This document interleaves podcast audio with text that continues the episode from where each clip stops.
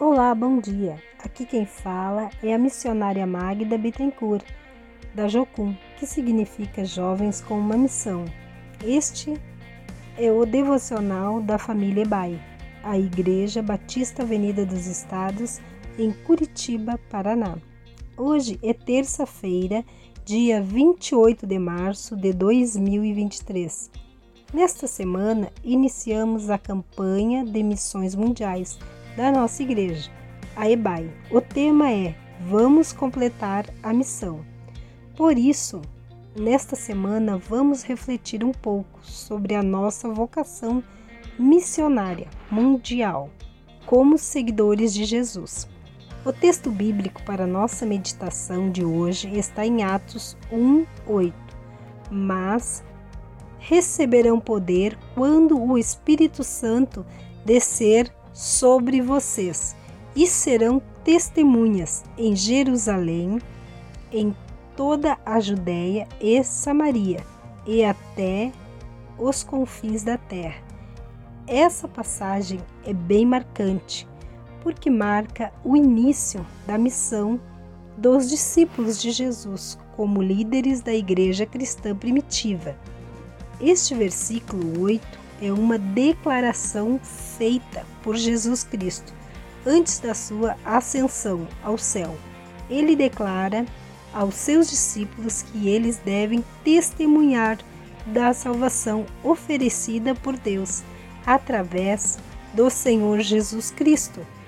O nome das cidades e regiões demonstram que a extensão da missão é do tamanho do mundo a expressão confins da terra significa que a mensagem do Evangelho de Jesus Cristo deve alcançar a todos os homens e mulheres de todas as épocas e em todos os lugares do mundo. Ninguém deve ser esquecido ou deixado de fora. Essa declaração de Jesus nos ensina que Deus ama a todos e deseja que todos tenham a mesma oportunidade de conhecer e experimentar o perdão de seus pecados e a sua salvação.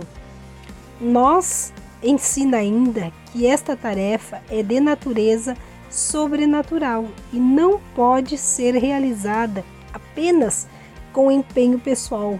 Por isso, o texto também aponta para a importância do Espírito Santo no fortalecimento e capacitação dos seguidores de Jesus para que fossem capazes de realizar a tarefa de serem testemunhas de Jesus e da sua salvação. Eles seriam capacitados com o poder pelo Espírito Santo. Ainda hoje, todos aqueles que são discípulos do Senhor Jesus estão convocados para ser uma testemunha viva da salvação que o Senhor oferece a todo aquele que nele crê. Trata-se de um privilégio que ele nos confia. Se não podemos ir presencialmente, vamos por meio de nossas orações e de nossas contribuições.